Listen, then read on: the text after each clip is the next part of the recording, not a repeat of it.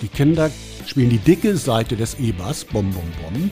Ich setze sie ans Schlagzeug und lasse sie erstmal nur zwei Schläge machen und die Keyboarder kriegen einmal den Daumen und einmal den kleinen Finger auf das Keyboard gesetzt. Und dann geht es los, der und Tag, Tag, der und Tag und dann sage ich, wer hat Lust zu singen? Hu, aus St. Pauli, wir rocken aus St. Pauli. Hu.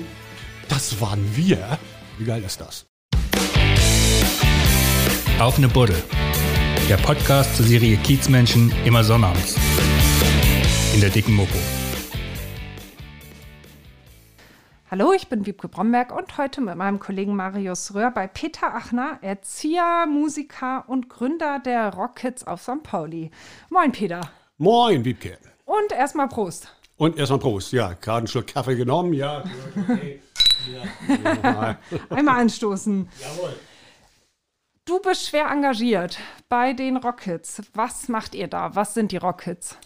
Die Rockets ist ein Rockmusikangebot für Kinder und Jugendliche hier auf St. Pauli und auch über die Grenzen St. Paulis mittlerweile hinaus.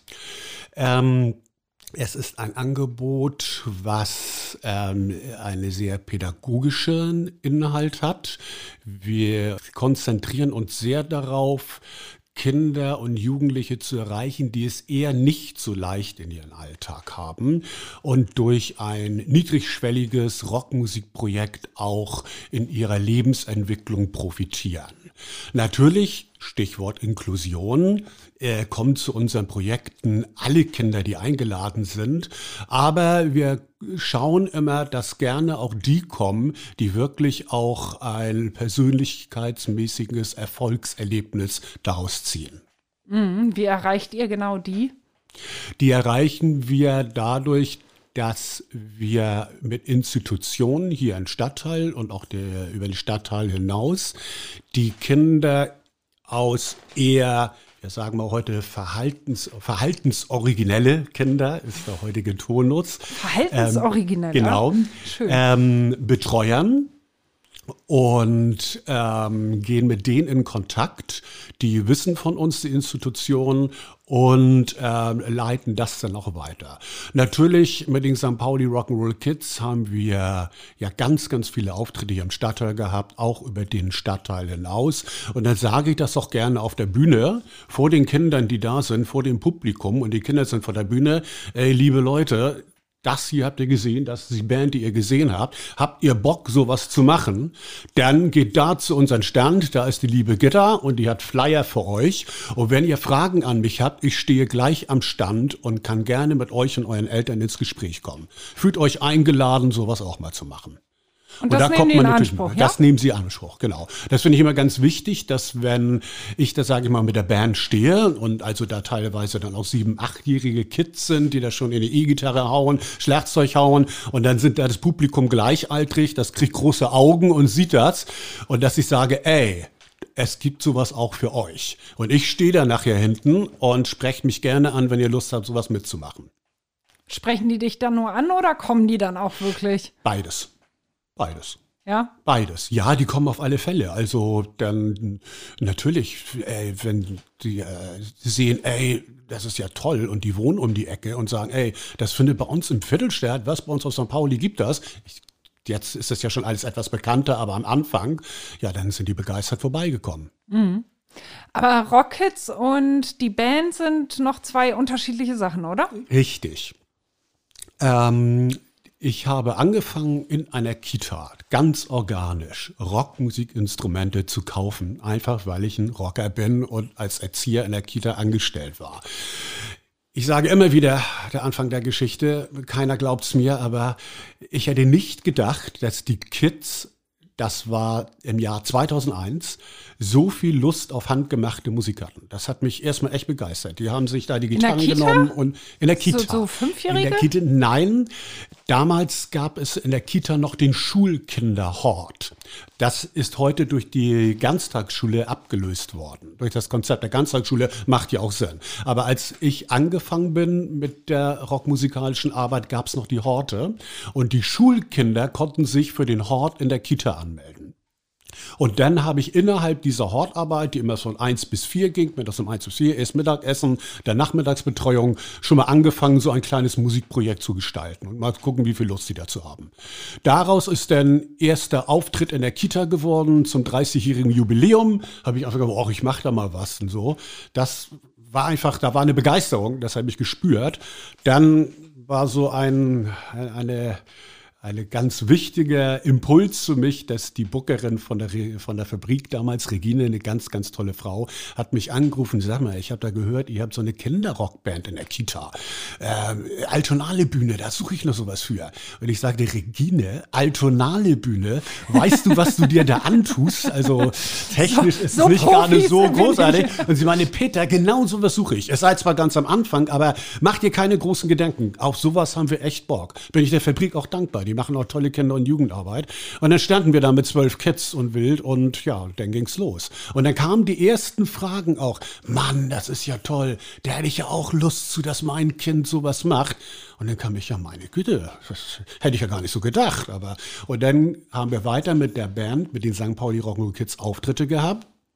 Und über die Resonanz, die wir bei Auftritten erfahren haben, habe ich dann gemerkt, hier muss ich was machen hier muss ich was machen. Ich bin alter Rocker, ich arbeite hier mit Kindern. Ich sag mal, das ist ja voll geil, dass die da alle so einen Bock drauf haben. Und dann habe ich mir Mitstreiter gesucht und den Verein Rockets St. Pauli gegründet. Also die Rockets ist die Band?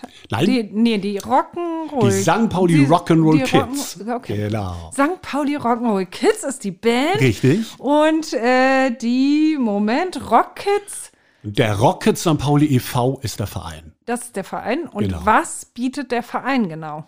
Der Verein ist dann organisch gewachsen. Ähm, das erste, was wir gemacht haben, ist ein offenes Musikprojekt auf St. Pauli äh, äh, einzurichten. Das heißt, dass natürlich alle Kinder, die uns da bei den Auftritten gesehen haben, wir ein Angebot machen mussten, wo sie hinkommen konnten. Und das ist wirklich, äh, da bin ich auch ein Fan von, entschieden offen. Keine Vorkenntnisse, keine Anmeldung, kostenfrei. Also wirklich niedrigschwellig, nicht, dass irgendetwas mit Anmeldung, Kosten oder so Kinder abhält. Ähm, und das haben wir dann eingerichtet, einmal die Woche. Und dann kamen Anfragen äh, von anderen Institutionen. Beispielsweise die Stiftung Das Raue Haus, wo ich gute Kontakte hatte. Die hatten da zwei Schulkooperationen, wo sie sagten, ey, für unsere Schulen, ey, Leute, das wäre so gut. Und dann habe ich mich mit denen zusammengesetzt. Wir haben Fördergelder beantragt. Dann ist das gelaufen. Und dann lief es so weiter, dass wir mehr ähm, Projekte bekommen. Jetzt gerade äh, in der Arche in Harburg sind wir jetzt gerade am Start und forschen jetzt weiter, dass wir diese Idee St. Pauli geboren in Institutionen in Hamburg, wo Kinder mit diesen ähm, und Jugendliche damit etwas anfangen können, weitertragen. Und ist das ein Proben dann? Also dieses offene Angebot, muss ich mir das vorstellen, ich komme dahin, da sind ganz viele Kinder, jeder sucht sich sein Instrument aus oder teilst du das so zu und kommt da, ich, ich jetzt gerade habe ich so ja, die, die Idee irgendwie, oh Gott, oh Gott, das, das ist wahrscheinlich das totale musikalische Chaos. Das nenne ich mal tatsächlich meinen Zauberkoffer. Da kommt eben zusammen, dass ich Pädagoge bin und, wenn ich das sagen darf, sehr erfahrener Rockmusiker. Mir kommt zugute, dass ich immer so ein bisschen in den Instrumenten der Rockmusik rumjongliert bin. Ich habe der Gitarre angefangen, dann waren andere Gitarristen besser als ich, dann mit 13, da war ich völlig frustriert. Dann dachte ich, dann kann ich natürlich Schlagzeug spielen, dann konnte ich Schlagzeug spielen, dann stand ein Bass in der Ecke, es waren genug Schlagzeuger da, es waren genug Gitarristen da. Peter, du spielst erstmal Bass und irgendwann durfte ich dann auch singen, war, ach, du hast doch Stimme, wir finden keinen Sänger und insofern bin ich dann immer so durchgereicht worden. Insofern bin ich kein großer Held auf einem Instrument geworden, aber ich ich kann alle Instrumente spielen, von der Pike auf an und weiß, was, was das Einfache an diesen Instrumenten ist. Und insofern glaube ich, kann ich den Kindern gut zeigen, wie ganz schnell mit ganz wenig Mitteln ein Band-Erfolgserlebnis zustande kommt. Das ist ein Akkord auf der Gitarre, unser liebes E-Moll. Die Kinder, die groß genug die Hände haben, spielen die dicke Seite des E-Bass, bom, bom, bom. Ich setze sie an Schlagzeug und lasse sie erstmal nur zwei Schläge machen. Für die Profis Hi-Hat und Snare. Also Cis, Tack, Cis, Tack. Und die Keyboarder kriegen einmal den Daumen und einmal den kleinen Finger auf das Keyboard gesetzt. Und dann geht es los. Down, Tag, Dum, Tag, Down, Tag, Dum, Tag, Down, Tag. Und dann sage ich, wer hat Lust zu singen? Hu, aus St. Pauli. Wir rocken aus St. Pauli. Hu. Und dann steht da eine Gruppe von Kindern, die vorher sich überhaupt nicht vorstellen konnte, dass sie irgendwie ähm, was spielen konnte. Und sagt, das waren wir. Wie geil ist das? Das ist wirklich Musik ganz auf die Basis zurück, ganz auf die Basis zurückholen und damit Kinder, die, die keine musikalische Vorkenntnisse haben, zu begeistern. Und immer schon mal ein Instrument spielen wollten und ganz heiß sind, aber wo das dann doch immer auch Unterricht, ich kann ja sowas nicht. Auch da bin ich ja viel zu schlecht für. Das sind auch noch die Kinder, die wir heute ganz besonders ansprechen. Ich nenne sie mal die sogenannten Loser, die Schwachen, die wenig Bestätigung kriegen. Die, die haben bei uns, da haben wir auch einige einige Geschichten, wo richtig was daraus geworden ist. Wo richtig sie über Jahre dabei waren und die in ihrer Persönlichkeit echt was davon rausgezogen haben. Also du hast gerade gesagt, du musst halt keine Vorkenntnis haben, wenn du da hinkommst. Gibt es genau. eine Altersbegrenzung? Eine Altersbegrenzung. Ja. Wir haben einmal ein Jugendprojekt, also wieder das Hauptprojekt erstmal ist äh, Schulkinder von sechs wenn sie es aushalten, haben wir auch schon mutige Vorschüler da gehabt, aber eigentlich von 6 bis 13. Die 12-, 13-Jährigen werden dann irgendwann zu alt und die führen wir dann in Absprache über in unser Jugendprojekt. Das ist dann in Absprache mit uns, dass die, die älter werden, auf alle Fälle und weitermachen wollen, denn ein fortgeschritteneres Jugendprojekt kriegen. Mhm. Und das war damals auch die Band. Na, die Band, die ersten St. Pauli Rock'n'Roll Kids, sind in, dann in dem offenen Projekt groß geworden. Und wenn sie viel Engagement zeigen, ich sage immer sehr, sehr gerne auf der Bühne, unabhängig vom musikalischen Talent. Das ist für uns ganz, ganz wichtig. Na, sondern wirklich die, die zeigen, ich bin da, ich will rocken, die hatten denn die Chance, in diese Band zu kommen. Und dann konnte ich auch sagen, Leute, jetzt ist mal kommen und mal gehen nicht mehr. Jetzt entscheidet ihr euch dafür, ich möchte eine echt coole Band, ich möchte auftreten. Dann müsst ihr auch sagen, ich bin regelmäßig auf Proben da. Dann müsst ihr am Wochenende Zeit haben, eine CD-Aufnahme zu machen. Dann müsst ihr am Wochenende Zeit haben, auch Auftritte zu machen. Ist eure Entscheidung. Ihr könnt bei dem offenen Projekt bleiben Kommen und gehen, wie ihr wollt. Ihr bleibt dabei oder ihr steigt auf in dieses Bandkonzept. Wie viele sind in der Band? Die Band äh, ist ja durch verschiedene Generationen gegangen. Und es waren mal mindestens sieben bis acht bis hin zu zwölf, dreizehn. No? Sind dann da viele dabei, die sagen, nee, okay, das offene Angebot, das finde ich schon ganz cool, aber nee, jetzt hier jede Woche Proben und so, da habe ich doch keinen Bock drauf. Oder das mache ich einfach nicht. Ich also mich. die, die wir angesprochen haben, in diese Band zu kommen, die sind weitestgehend geblieben. Es gab ein, zwei, die sagten, nee, das wird mir doch zu viel. Und denen habe ich dann auch gesagt, meinen Respekt, meinen Respekt. Den habe ich nicht gesagt, oh, jetzt bin ich aber enttäuscht und ich mache dir hier eine tolle Band, schnuff und du willst nicht. Nein, nein, den habe ich gesagt, ey, liebe Leute, mein Respekt. Dann nicht. Kommt weiter am Mittwoch, wie ihr Bock habt. Und wenn du Lust hast, am Wochenende zum Fußball zu spielen, das ist dir wichtig, ja. Du hast aber trotzdem noch Lust, zu uns zu kommen, wunderbar. Finde ich eine sehr verantwortungsvolle Entscheidung der Kinder. Ich fand gerade die, die sich auch mal dagegen entschieden haben, habe ich gesagt, Leute, alles klar. Ich bin noch nie böse. Ja. Ich habe euch weiter lieb und kommt weiter am Mittwoch. Ja, gehört ja. ja eine gewisse Stärke dazu, auch Nein zu sagen. Finde ne? ich auch. Finde ich ja, auch. Klar. Ja. Und ohne Vorerfahrung, hattest du da mal irgendwie so einen total hoffnungslosen Fall? Mehrere. Ich hatte wirklich Kinder und Jugendliche völlig ohne Rhythmusgefühl. Ohne Rhythmusgefühl. Ganz ohne. Die es geschafft haben, den Grundbeat auf dem Schlagzeug bei uns zu lernen. Das ist immer das, was mich manchmal am stolzesten und am meisten freut. Ich bin so jemand von der Basis, so wirklich. Ich, wenn sie nachher weitergehen und sie spielen die coolen Solos, auch alles gut. Aber das, ich hatte wirklich schwierigste Fälle, auch motorisch schwierigste Fälle, die Schlagzeug spielen wollten und es dann doch geschafft haben. Ja, das war immer total klasse. Die sind keine Könner geworden auf dem Schlagzeug, aber sie konnten ihr Duf, Zacke, Duf, Duf, Zacke, Duf, also sie konnten einen geilen Rockbeat nachher halten. Mit viel, viel Arbeit. Wie lange dauert das dann? Bei denen wirklich. Bei denen, die es rhythmisch schwer haben, bestimmt ein halbes Jahr. Bestimmt ein halbes Jahr. Hast du da die Geduld? Ja, ja, das ist mein Oder Job. beißt du zwischendurch ins Schlagzeug? Nein. Nein, nein, nein, nein, nein, nein. Solange ich die Begeisterung merke, das ist meine Nahrung. Solange ich die Begeisterung merke, sobald da jemand sitzt, ich will, ich kann nur nicht, es macht es mir tierischen Spaß. Das sage ich immer, Alter, kriegen wir hin. Bleib locker, kriegen wir hin, komm wieder, verzweifel nicht. Los, geht. Da mache ich natürlich auch mit mir immer so Mut. Ich habe natürlich dann, kann ich auf der Gitarre und auf dem Bass natürlich Sachen spielen, selbst wenn die dann unrhythmisch werden, begleite ich die natürlich auch, dass es sie für sie immer auch cool anhört. Dann sage ich nicht zu sagen, Alter, merkst du nicht, dass du völlig falsch bist? Wie scheiße. Sondern da sage ich natürlich, ey geil, klasse, kriegen wir hin. Und ich muss mich dann natürlich sehr, sehr bemühen, mit ihm in der Technik zu bleiben oder mit ihr. Ja? Ja. Aber du bemühst dich und du machst es. Also Ja. erstaunlich, ja. Ja. Wahrscheinlich hätte ich schon äh, aufgegeben.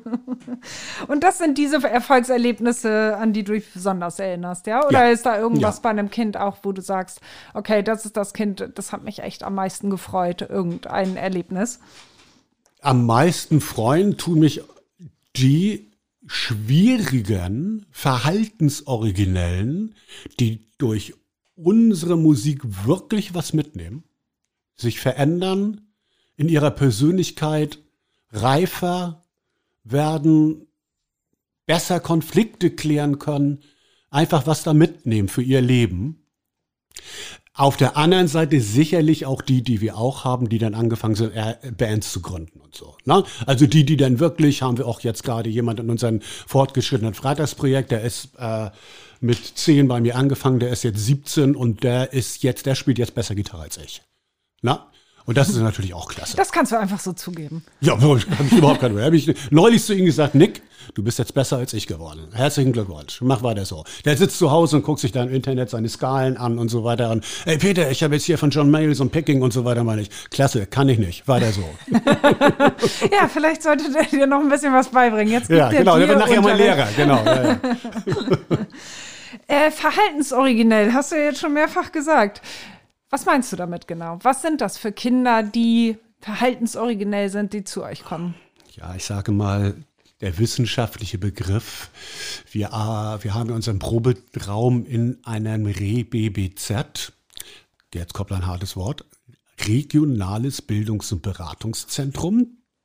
Und da werden im Moment die Kinder beschult, die in die Inklusion nicht schaffen, die also den Regelunterricht einfach nicht schaffen, aufgrund von Lerndefiziten oder sozialen und emotionalen Verhalten. Das ist die Definition. Also die härtesten Fälle, die, die härtesten Fälle, eigentlich genau, nicht die beschulbar nicht sind. beschulbar sind in einer Regelschule. Und das, würde ich sagen, ist verhaltensoriginell. Das sind also Kinder, die einfach ganz schwer, ganz schwer Grenzen einhalten können, ganz schwer Regeln einhalten können, ganz schwer sich in eine Gemeinschaft einbringen können, große Lerndefizite haben oder auch psychische Probleme, ganz, ganz, ganz verschieden. Haben die Respekt vor dir? Ja, ähm, ich stehe auf den Standpunkt, dass das auch sehr, sehr wichtig ist.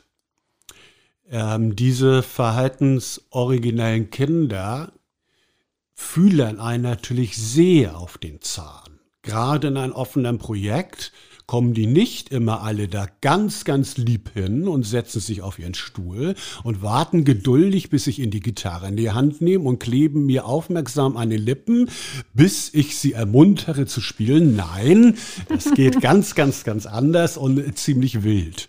Und dann kommt von Beschreib mir mal das auch, ziemlich wild. Bitte? Wie, beschreib mal das ziemlich wild. Wie geht das ab, wenn die reinkommen? Was machen die als erstes?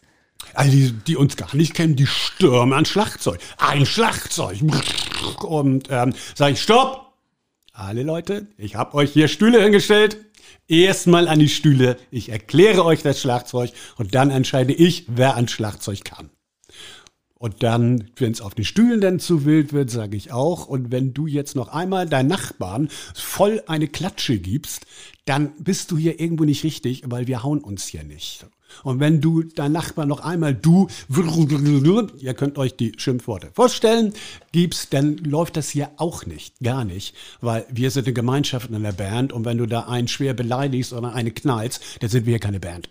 Das kannst du gleich lassen und dann, wenn du es heute nicht schaffst, komm nächstes Mal wieder. Wenn du es gar nicht schaffst, bist du ja falsch. Aber es macht ganz, ganz viel Spaß, glaub mir, wenn du es schaffst. Und hast du da viele, die einfach nicht mehr wiederkommen dürfen? Die du da rausschmeißen Nein, musst? glücklicherweise nicht. Glücklicherweise nicht. Ich glaube, dass die Kinder, auch gerade die jüngeren Kinder, sehr, sehr gut damit umgehen können, wenn eine Person ihnen respektvoll auftritt und auch mit einer gewissen Autorität auftritt ohne dass sie Angst vor dieser Person haben. Das ist ganz wichtig. Damit können sie sehr gut umgehen und sagen, bei Peter ist es so, bei Peter gibt es diese Regeln und das finden wir völlig geil. Das finden wir gar nicht. Auch wenn Peter mal laut wird, das ist natürlich, ähm, das ist der pädagogische Kunstgriff. Ich setze mir jetzt einen ziemlichen Heiligenschein auf, wenn ich sage, es muss für die Kinder immer gerecht und nachvollziehbar sein, wenn man sie reguliert. Also wenn man ich erinnere da noch Lehrer aus der Schule, die Lehrer, die ihre Lieblinge haben. Oder wenn ich da mir jetzt jemanden rausziehen würde, oh, wie geil und oh, du kannst ja schon das und das. Und den anderen, der am Schlagzeug ist, sag mal, bist du gefälligst ruhig, der kann das viel besser als du. Dann, da habe ich verloren. Da habe ich verloren. Sondern ich muss immer, sie müssen immer total selbst verstehen, wenn Peter uns jetzt mal wirklich so einen kleinen Anschiss gibt, dann, dann, dann hat er, glaube ich, auch recht gehabt. Na? Und dann kommen sie auch gerne wieder. Also es gibt schon Anschiss, aber in Bahnen. In Bahnen, natürlich. Natürlich. Sie müssen Reglement, gerade die verhaltensoriginellen Kinder brauchen eindeutige Grenzen. Sie dürfen keine Angst haben, sie müssen aber lernen, dort nicht machen zu können, was sie wollen. Und sie müssen lernen, dass dort nicht gehauen wird und nicht beleidigt wird. Oberstes Rockets-Gesetz. Oh, ja, gehauen ist schon echt, also das ist schon schwierig, oder? Wenn ich mir vorstelle, irgendwie da kommen die dann rein und hauen erstmal los. Also. Gut, Du hast mich gefragt, wie ist es, wenn sie reinkommen an die Instrumente? Natürlich hauen sie nicht gleich los. Nein.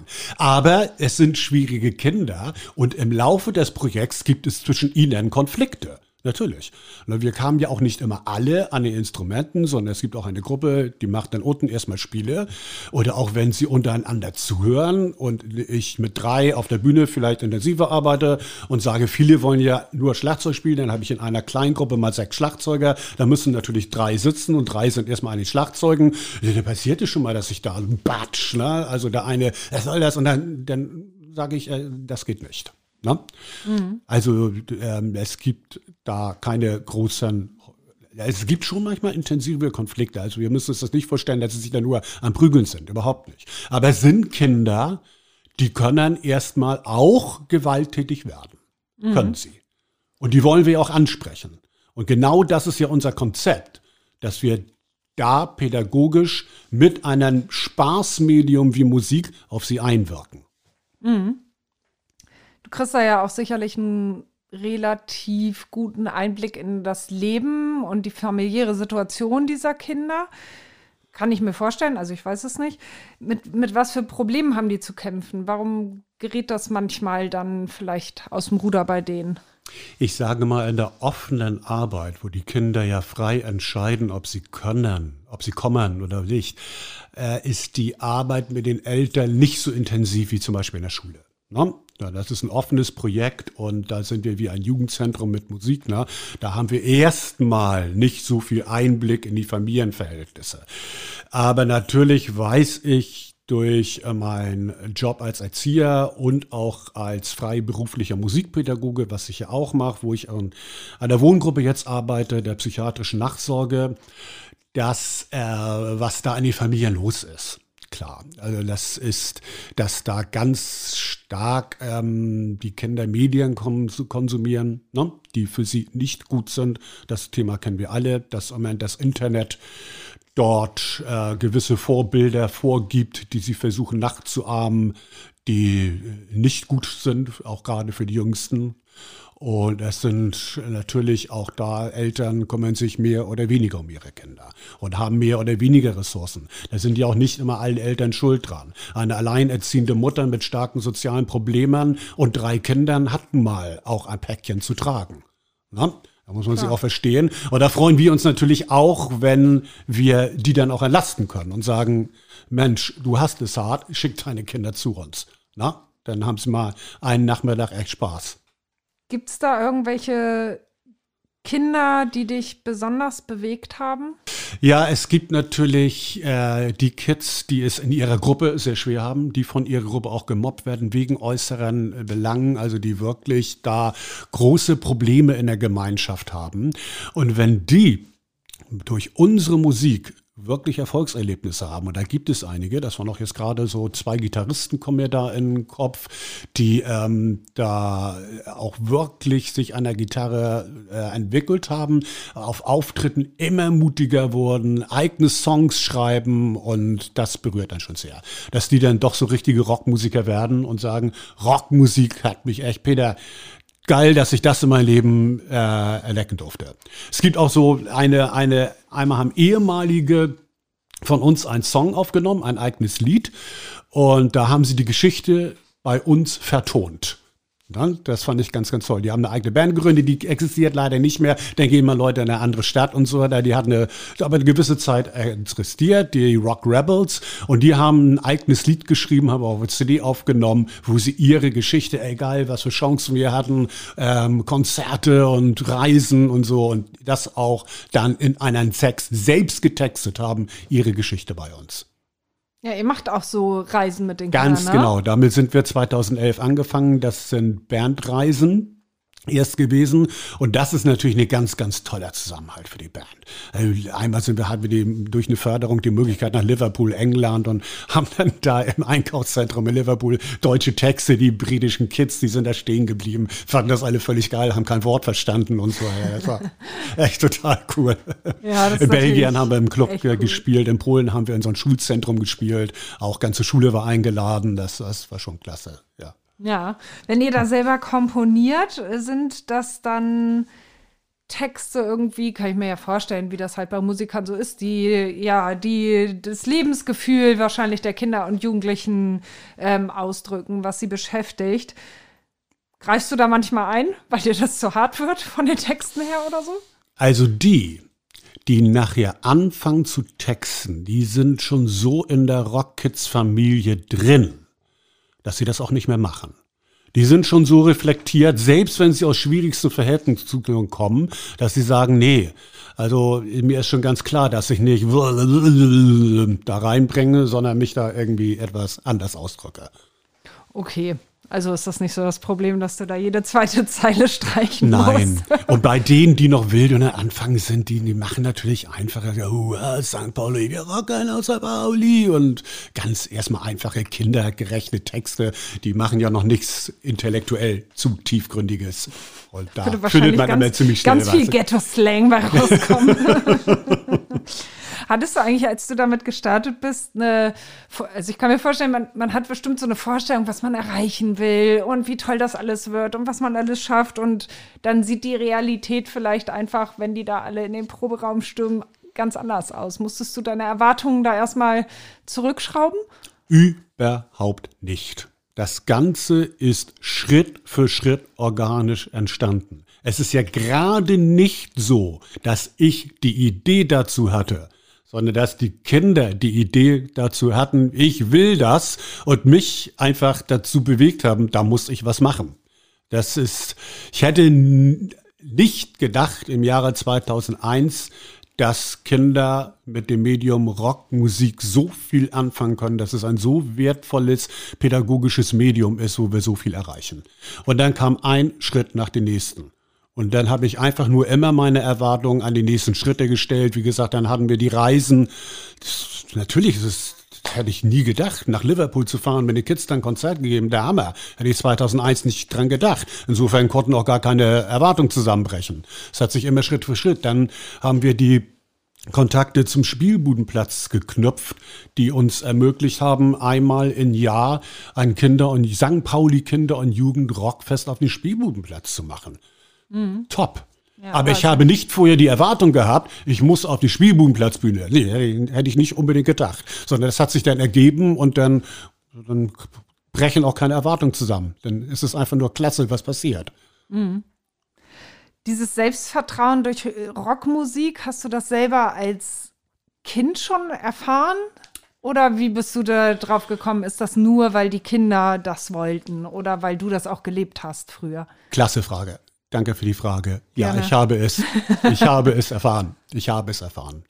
Also der Hardrock der 70er, gibt so eine Band Black Sabbath. Ich bin so ein Black, super Black Sabbath Fan und ähm, das hat mir schon ganz, ganz stark was gegeben. Das hat mir schon ganz, ganz klar, dass ich auch eine Attitüde da entwickeln konnte. Ich bin Black Sabbath, ich bin Hardrock, mich dadurch abgrenzen konnte, dadurch was ganz Eigenes hatte, was Wildes, was mir was gegeben hatte, ich und meine Musik. Das hat mich schon auch sehr, sehr bestärkt. Auch nachher der Punk, darf man nicht vergessen. Das ist auch ein Schuss, der bei mir da immer mit reinkommt, der sich in den Kindern auch widerspiegelt. Dass es den Punk gegeben hat, der sagte auch die Musik zurück zu den Wurzeln. Ne? Ähm, ich weiß noch, ähm, bei den letzten Konzert der Gruppe Damned, eine der, der ähm, Hauptgruppen der Punkbewegung damals 77, dann sagte der Captain Sensible, einer der Köpfe der Band, 70, uh, 75, we were there. There were Genesis, there were Yes. Das sind so Art-Rock-Gruppen, die machen tolle Musik. So. And then we came and that was absolutely new. Ja, also das ist so, das merken wir dann mit dieser drei Akkorden brachial und die Subkultur, die es darstellte und äh, zu der Subkultur das Punkrock zu gehören, hat mich auch gestärkt. Ja. Brauchtest du das als Kind? Diese Stärkung? Ist es so gewesen, dass du irgendwie selber sagst, ich hatte schon Probleme als Kind oder einfach zur, zur, so wie jeder irgendwie suchend ist in der Jugend natürlich, ähm, so als Stärkung einfach nur. Ich denke mir, als Jugendlicher und auch als Kind sucht sich jedes Kind auch die Sachen, die einen stärken. Absolut. Und da lief es eigentlich, also es, es lief gut für mich und ähm, ich sag aber mal, zur Abgrenzung gegenüber vielleicht auch sehr, sehr konservativ anderen gesinnten Jugendlichen, die auch eine gewisse Mehrheit hatten, so sage ich mal, die sehr so Motorrad ne, so zu haben und ich bin echt ein ganz, ganz cooler, starker Rocker. Da war das schon ganz gut, dass wir sagten, und wir haben halt unsere Musik und damit finden wir uns stark und das ist cool. Also ihr hattet eure eigene Musik, sagst du. Hattest du auch eine Band, richtig? Ja, das war ganz, ganz wichtig. Also wenn man so Rockmusik-Fan ist, dann möglichst früh. Ich hatte einen älteren Bruder, der dreieinhalb Jahre älter ist und es war dann, äh, als ich war 1971 neun Jahre alt und dann sind eben diese Bands Black Sabbath, Deep Purple, Uriah Heep hatten gerade alle ihre ersten Platten. Mein Bruder hat sie mit nach Hause gebracht und das war für mich wie eine Explosion. Es war wirklich, als ich das hörte, dass ich, das ist es in meinem Leben, das ist geil, das ist cool. Und von dem Moment an dachte ich, ich E-Gitarre und dann habe ich mit zwölf meine ersten Gitarrenstunden gehabt und habe Mitstreiter an Freunden gefunden und dann war für uns klar, wir wollen Rocker werden, Rockmusiker. Ganz, ganz klar. Das war das, diese Magie dieser Bands, das hat uns voll, auch als noch sehr, sehr junge erwischt. Und das wolltest du, das war dein Ziel auch in beruflicher Hinsicht, ja? Ja, das war immer, das war immer mein Ziel. Also wenn man mich mit 11, 12 fragt, was willst du werden? Rockmusiker, ganz klar. Ganz klar, überhaupt nichts anderes. Ich Wegen der Musik oder dem Drumrum, ja. Bitte? Wegen der Musik oder dem Drumrum mit den ganzen Mädels und so und auf Tour? Da waren wir noch zu jung zu. Da waren wir noch zu jung zu damals. Da ist eher diese Sache, diese, diese mächtige Musik. Ich nehme als Beispiel Black Sabbath. Das, das war einfach eine Explosion für uns Kids damals. Das gab es zum ersten Mal, diese mächtigen Hard-Rock-Akkorde, Heavy-Rock-Akkorde und das auf der Bühne den Leuten vorspielen und geil. Ja. Wie viele Bands hattest du? Oh, ja, kann ich ja keine Anzahl nennen. Viele. Ganz normal viele, viele. Auch nicht zu viele, dann zwei, vier, fünf in der Jugend, dann auch noch so vier, fünf vielleicht dann in Erwachsenen werden. Ne? Ja. Bis heute? Hast du noch eine Band? Nein, jetzt habe ich keine eigene Band mehr, weil da werde ich mal ehrlich, wer auf die Bühne will, ne, das sagen mir auch Leute, mit was zu machen. Und ich auch jetzt mit den Kids, der hat einen Rampensau-Virus irgendwo in sich. Das macht mir einfach Spaß, das kann ich gut. Sagen mir auch meine Kollegen immer, Peter, du bist ja nur echt die Rampensau, das hast du echt drin. Und die Auftritte mit den St. Pauli Rock'n'Roll Kids sind für mich schon wirklich, als würde ich auch mit meiner eigenen Band spielen. Ich halte mich da möglichst im Hintergrund, weil ich spiele die Bassgitarre und bin dadurch immer das Bindeglied zwischen denen, die ich, die Kindern, die ich und Jugendlichen, die ich auf der Gitarre, auf dem Schlagzeug, auf dem Keyboard präsentieren kann, kann aber auf der Bassgitarre alles so ein bisschen zusammenhalten. Bin also dabei, was mir auch echt total Bock bringt, bin aber im Hintergrund. Es sind nie Peter Achen und die St. Pauli Rock'n'Roll Kids, sondern es sind die St. Pauli Rock'n'Roll Kids. Aber dass ich da auf der Bühne ordentlich mitbasse und abgehe, das macht mir durchaus Spaß. Ja. Das brauchst du. Das brauche ich, das, das macht Spaß, ja. Ja, das ist doch schön. Und hattest du damals mit deinen Bands auch richtig Auftritte auf St. Pauli hier? Ähm, zu unserer Zeit war St. Pauli mit den Clubs noch nicht so aus äh, stark vertreten, wie es heute ist. Ne? Ähm, St. Pauli ist erst während, würde ich mal sagen, während meiner Zeit bei den Rockets schon in den letzten 20 Jahren zu einem sehr, sehr äh, musikaffinen Viertel geworden mit vielen Clubs. Wir haben damals in ganz normal, der Knus ist zum Beispiel jetzt aus St. Pauli, damals war noch nicht aus St. Pauli. Das waren so Sachen, wo man gespielt hat. Mit Logo hat man gespielt, in der Markthalle hat man gespielt, ne? in der Fabrik hat man gespielt, da konnte man schon froh sein. Das waren damals so die Locations. Ich kann mich nicht erinnern, dass der, der Grünspan war auf St. Pauli, das war unsere absolute Fan-Disco, weil sie da einmal Hardrock gespielt haben. Das war völlig cool. Immer unsere Lieblingsmusik gespielt, aber der Grünspan hat damals in unserer Zeit noch keine Konzerte gemacht. Ne? Da war da eine reine Disco. Schon ein bisschen her, ne? Das ist, das ist ganz schön her, ja. so, so ganz jung bin ich auch nicht mehr. Wie alt bist du? 59. 59, ja. Mhm. Guck mal, kannst bald in Rente gehen. In meinem Job ja, mit Rock'n'Roll nie. Nimmst du mit ins Grab, natürlich. Selbstverständlich, wer so ein richtiger Rocker ist. Ne? Genau. Aber du machst ja nicht nur die, die Rockhits. Mhm. Du arbeitest ja auch noch. Weil das Tatsächlich. Machst du, das ja. machst du ja ehrenamtlich, ne? Oder es bist ist, du da. Also ganz ehrlich, es ist mit ganz, ganz viel ehrenamtlichen Engagement angefangen. Dann irgendwann mit der Vereinsgründung musste ich auch anfangen, Honorare zu nehmen, weil es so viel Zeit beansprucht. Entweder macht es jemand oder das macht es nicht. Und dann konnte ich mir das auch nicht, dann musste ich in meinen anderen Jobs auch Zeiten reduzieren, dass wenn man mal eine 60 oder 80 Stunden Woche hat, da kann man damit leben, aber irgendwann ist auch mal Schluss. Und dann brauchte ich auch, um ähm, mein Lebensunterhalt zu finanzieren, auch Honorare dafür. Ne? Und das finde ich auch legitim. Heute sind wir auch so weit professionell als Verein aufgestellt, dass wir sagen, ähm, wir nehmen auch für die Musikpädagogen, die wir einstellen, wirklich Honorare. Wir versuchen immer weiter auch mit Ehrenamtlichen zusammenzuarbeiten, die das eben unterstützen und total dabei sind. Aber es ist auch legitim, für diese Arbeit ein Honorar zu bekommen. Die ersten Jahre aber waren völlig ehrenamtlich, völlig, mhm. da habe ich überhaupt nicht dran gedacht, da irgendwie Geld mit zu verdienen. No? Wie viele Leute habt ihr da? Wie viele Musikpädagogen und andere Helfer? Wir sind als habe ich eiskalt erwischt. Warte mal eben.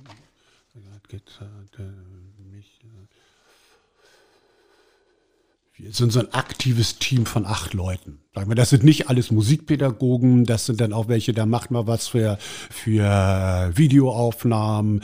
Das ist jemand, der macht auch mit Kasse und so weiter, die ganzen Sachen als gemeinnütziger Verein. Dann ist jemand wie Micha da, der macht alles und äh, ist jetzt voll Micha macht alles. Micha rechte Hand. Das müssen wir jetzt dazu sagen, wir sitzen ja, ja. in deiner Wohnung und ja. Micha, sitzt, Micha sitzt direkt neben uns. Genau.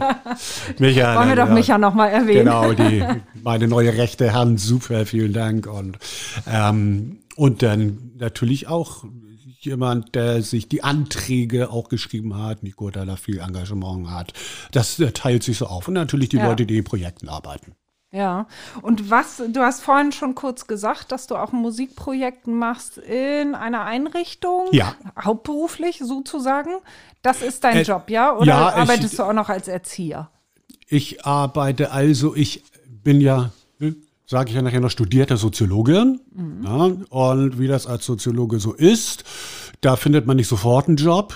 Und für mich war es voll in Ordnung, quasi unterqualifizierte Erzieherjobs zu machen, die mir Spaß machen, wo ich mich musikalisch ausleben kann. Das war für mich voll in Ordnung. Und die mache ich jetzt. Ich arbeite einmal in der Schule und mache da Musikprojekte und arbeite in einer Wohngruppe und mache da auch ein Musikprojekt. Arbeite aber da auch ganz normal als Erzieher, mache alle Arbeiten mit, aber mache auch ganz schwerpunktmäßig das Musikprojekt. Und da hat mich die Wohngruppe auch für ausgesucht, dass ich das mache. Und sie sagten, Peter, wir wissen, du machst Musik und das ist für die äh, jungen Menschen, die hier wohnen, wirklich eine ganz tolle Sache. Und was sind das für junge Menschen, die da wohnen? Das ist eine Wohngruppe der psychiatrischen Nachsorge. Das sind junge Menschen, also ältere Jugendliche und junge Erwachsene mit Psychiatrieerfahrung, die jetzt wieder Stabilität in ihr Leben brauchen und in eine Wohngruppe ziehen, wo sie durch Betreuer auch Alltagshilfen bekommen. Möglichst selbstständig natürlich wieder werden wollen, möglichst nachher ihre eigene Wohnung haben sollen, aber im Moment noch durch ein, eine Betreuung und ein Wohnen da gestärkt werden. Und da ist natürlich die, das ist natürlich ganz toll, da mit denen zu rocken. Hört sich aber alles auch nicht ganz einfach an. Das Wichtigste ist, na, das Wichtigste, total theatralisch formuliert. Eine sehr, sehr wichtige Sache ist, Jetzt sei doch mal theatralisch, Mensch. ist, darfst du. das ist der Punker in mir, dass ich keine musikalischen Ansprüche stelle. Es gibt vielleicht Musiklehrer oder Musiker, ich will den meinen lieben Musiklehrerkollegen nicht zu nahe treten, die aber immer schon eine bestimmte musikalisches Niveau brauchen, was ich überhaupt nicht brauche. Überhaupt nicht. Ich finde es immer wieder geil, mit von Alter bis 6 bis 25 mit Menschen anzufangen, die gar nichts können und es mit mir lernen und es ihnen Spaß macht und ihre ersten Akkorde, ihre ersten Schlagzeug lernen und gut. Ja. Jetzt in der Wohngruppe ist eine junge Dame dabei, die äh, kann super gut Klavier spielen. Das hat sie einfach mitgebracht und so weiter. Ne? Das, das ist ein Zufall, auch toll. Ne? Das gibt es dann auch mal. Aber ich fühle mich auch immer wieder gut damit. Okay, du kannst noch keinen Gitarrenakkord, hier bin ich, wir lernen ihn. Und dann geht's los. Dann zeigst du auch äh, doch häufig immer wieder dieselben Dinge, ne? Ja. Ist nicht eintönig. Nein. Ich arbeite, jetzt kommen wir auf die Ausblicke. Auf die Ausblicke. Ich habe es 20 Jahre wirklich gemacht. Ich arbeite daran, dass wir jetzt für die Zukunft mehr Sozialpädagogen, äh, Musikpädagogen einstellen. Ein super Micha haben wir jetzt schon hier, den habe ich glaube ich schon erwähnt. So, ne, der das, äh. Musikpädagogisch, ne, genau, ganz toll macht. Und äh, mit diesem Konzept wollen wir weiterarbeiten. Da finden wir uns ein bisschen neu, dass wir auch das, was wir erreicht haben, natürlich auch nachhaltig äh, in weitere Institutionen führen, wo das gebraucht wird. Und da werden wir dann Musikpädagogen suchen, das werde nicht alles ich machen, wo ich denn in die Rolle der künstlerischen Leitung gehe. Und diese Musikpädagogen dann wiederum betreue und sag, guckt euch an, wie ich es mache, wenn ihr wollt. Wenn ihr es alle sowieso schon könnt, macht es. Aber ihr habt immer die Chance, es ein bisschen durch meine Erfahrung abzugucken. Ne? Und die dann berate. Dass ich dann als der Erfahrenste über den verschiedenen Themen schwebe. Aber du gehst trotzdem noch mit auf die Bühne, oder? Wenn ihr auftretet. Ja. Ich werde mir immer die allerbesten Projekte raussuchen und mit denen gehe ich dann auf die Bühne. Toll, Micha, Natürlich du hast schon Nein, richtig Bock, oder? Micha hat Bock. Gut. Mm, super, Peter. Nein. Jetzt ist Peter. Jetzt, jetzt bist du alleine da. Jetzt Micha raus. Kannst du vergessen. Der macht nicht mehr mit. Nein, also ich werde immer da, wo ich gebraucht werde. Ne? Ja. Immer da, wo ich gebraucht werde, natürlich. Ne? Und klar. Aber hauptberuflich mit Kindern und Jugendlichen, ehrenamtlich und mit Vereinen, mit Kindern und Jugendlichen, hast du das nicht manchmal über? Das ist so viel Kinder. Ja, ich meine, das muss man nun akzeptieren, dass man einen Job hat. Ne? Und der Seemann, wie mein lieber Vater, der konnte auch nicht sagen, äh, immer wieder Schiffe und Meer, immer wieder Schiffe und Meer, es wird ja eintönig. Nee, der hat Schiffe und Meer geliebt und okay. Und so ist es bei mir halt, ja. Du liebst Kinder. Ja, ja. Aber eigene hast du nicht. Nein. Aber ein Riesenhaufen anderer Kinder. Ein Riesenhaufen anderer, ja. Und wenn die dir mal zu viel werden, was machst du dann? Wie schaltest du da ab? Natur. Natur. Und Sport. Sport ist ganz stark. Sport ist ein guter Sache. Ich mache Kampfsport, sehr begeistert, lange Zeit. Und Was denn? Taekwondo. Und bin da auch in einem Verein, in der Tangun-Schule hier in Hamburg, die toller Taekwondo-Verein ist. Und ähm, das ist schon ein gutes Abschalten. Ne? Da. Und dann äh, habe ich meine freien Wochenenden und fahre in Wald oder an die Seen und ne? Dann keine Musik. Ich höre privat auch nicht. Das ist ganz interessant, nicht mit zu viel Rockmusik. Das ist vielleicht ganz interessant. Ja. Privat hörst du keine Rockmusik? Höre ich, wenn du sagst, was brauche ich zum Abschalten? Ja. Keine Dann- Rockmusik. Genau, genau. Das ist ganz wichtig. Die höre ich natürlich immer wieder, ne? immer, aber bewusst zum Abschalten mache ich auch rockmusikalisch freie Abende. Mal keine Mucke hören, mal ruhig sitzen und ganz easy ein Buch lesen und so. Aber erinnert wirst du immer dran. Also wir sitzen hier in deinem Wohnzimmer und hier hängen irgendwie die Gitarren und die stehen hier rum. Wie viele hast du hier? Eins, zwei, drei, acht? Acht, ja. Acht Gitarren? Also ich meine, ganz ohne geht dann doch nicht. Nein, natürlich, natürlich, natürlich. Das, äh, das ist ja nun mal Leben und das umgibt mich, klar. Aber wie gesagt, ich steige auch bewusst dann mal aus. Das ist ganz wichtig. Deswegen habe ich auch im Moment mit der intensiven Arbeit mit, der, mit dem Verein keine eigene Band. Das wäre mir tatsächlich im Moment zu viel. Hätte ich jetzt noch zwei Proben mit einer, mit einer eigenen Band und Auftritte am Wochenende, dann würde ich sagen, nee, das ist mir zu viel. Da habe ich jetzt wirklich mein Herz in die Kids gesteckt und das Ding und das mache ich und das langt mir. Ja. Du wohnst ja hier auf St. Pauli. Wie lange Ja. lebst du hier schon? Ich bin nach St. Pauli im Jahr 2003 gezogen. Ja, auch schon ein bisschen, ne? Ja, ja, ich bin Paulianer. Du fühlst dich ja als St. Paulianer. Ja, Ja? ja. Also ganz bewusst hierher gezogen und nicht, da war mal eine Bude frei. Beides, beides. Es war eine Bude auf St. Pauli frei und ich dachte, da, da habe ich total Bock drauf. Ja, total Bock drauf. Ja, ich habe damals habe ich allein eine, eine Einzimmerwohnung gesucht. Ja, und da wurde auf St. Pauli eine Wohnung frei und da habe ich gesagt, toll, super, da habe ich Bock drauf. Das ist ja aber nicht mehr die, ne? Das ist ja hier Nein. nicht ein Zimmer. Nein, mittlerweile wohne ich ja mit meiner lieben Freundin zusammen, aber auch noch auf St. Pauli. Ja. Sag mal, wie läuft das eigentlich gerade mit den Proben und so? Läuft das ganz normal? Könnt ihr offen proben oder müsst ihr irgendwie auf online umsteigen oder sowas? Glücklicherweise ähm, wird von Amtes wegen die offene Kinder- und Jugendarbeit unter Corona weitergeführt. Da sind wir sehr, sehr dankbar drüber. Die wollen den Kindern, die wissen also auch bei der Behörde, wir können den und bei den Ämtern, wir können den Kindern nicht alles nehmen. Und wir sind dazu verpflichtet, ein Hygienekonzept zu schreiben. Die Kinder müssen Masken aufhaben. Wir müssen die Abstände einhalten, wie überall. Aber wir können in unseren Projekten im Moment noch weitermachen, was uns sehr freut. Und wo trefft ihr euch da? Wir Was treffen uns, also unser offenes Musikprojekt, unser Hauptprojekt läuft in der Schule Bernsdorfstraße. Ähm, das ist eine ganz tolle Kooperation mit der Schule. Die Schule steht da voll hinter uns, echt klasse. Und ähm, da haben wir einen super ausgestatteten Musikraum. Und da findet dann unser offenes Musikprojekt und auch die Bandproben weiter statt.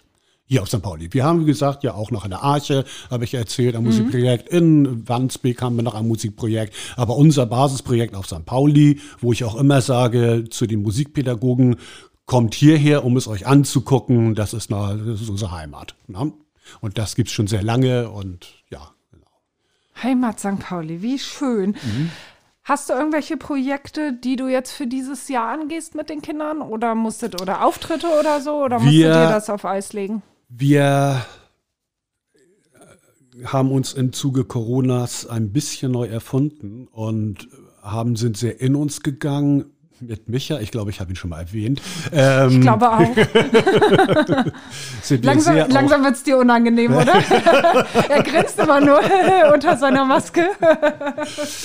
ähm, gucken wir natürlich auch der, der pädagogische das, diese pädagogische Fund, was wir haben, ähm, nachhaltig weiterzugeben. Micha hat da auch mal so eine, so eine tolle Idee, sagte, Mensch, Peter, du bist zwar irgendwie das Herz der Straße St. Paulis, du hast aber auch einen intellektuellen Background. Du bist auch Soziologe.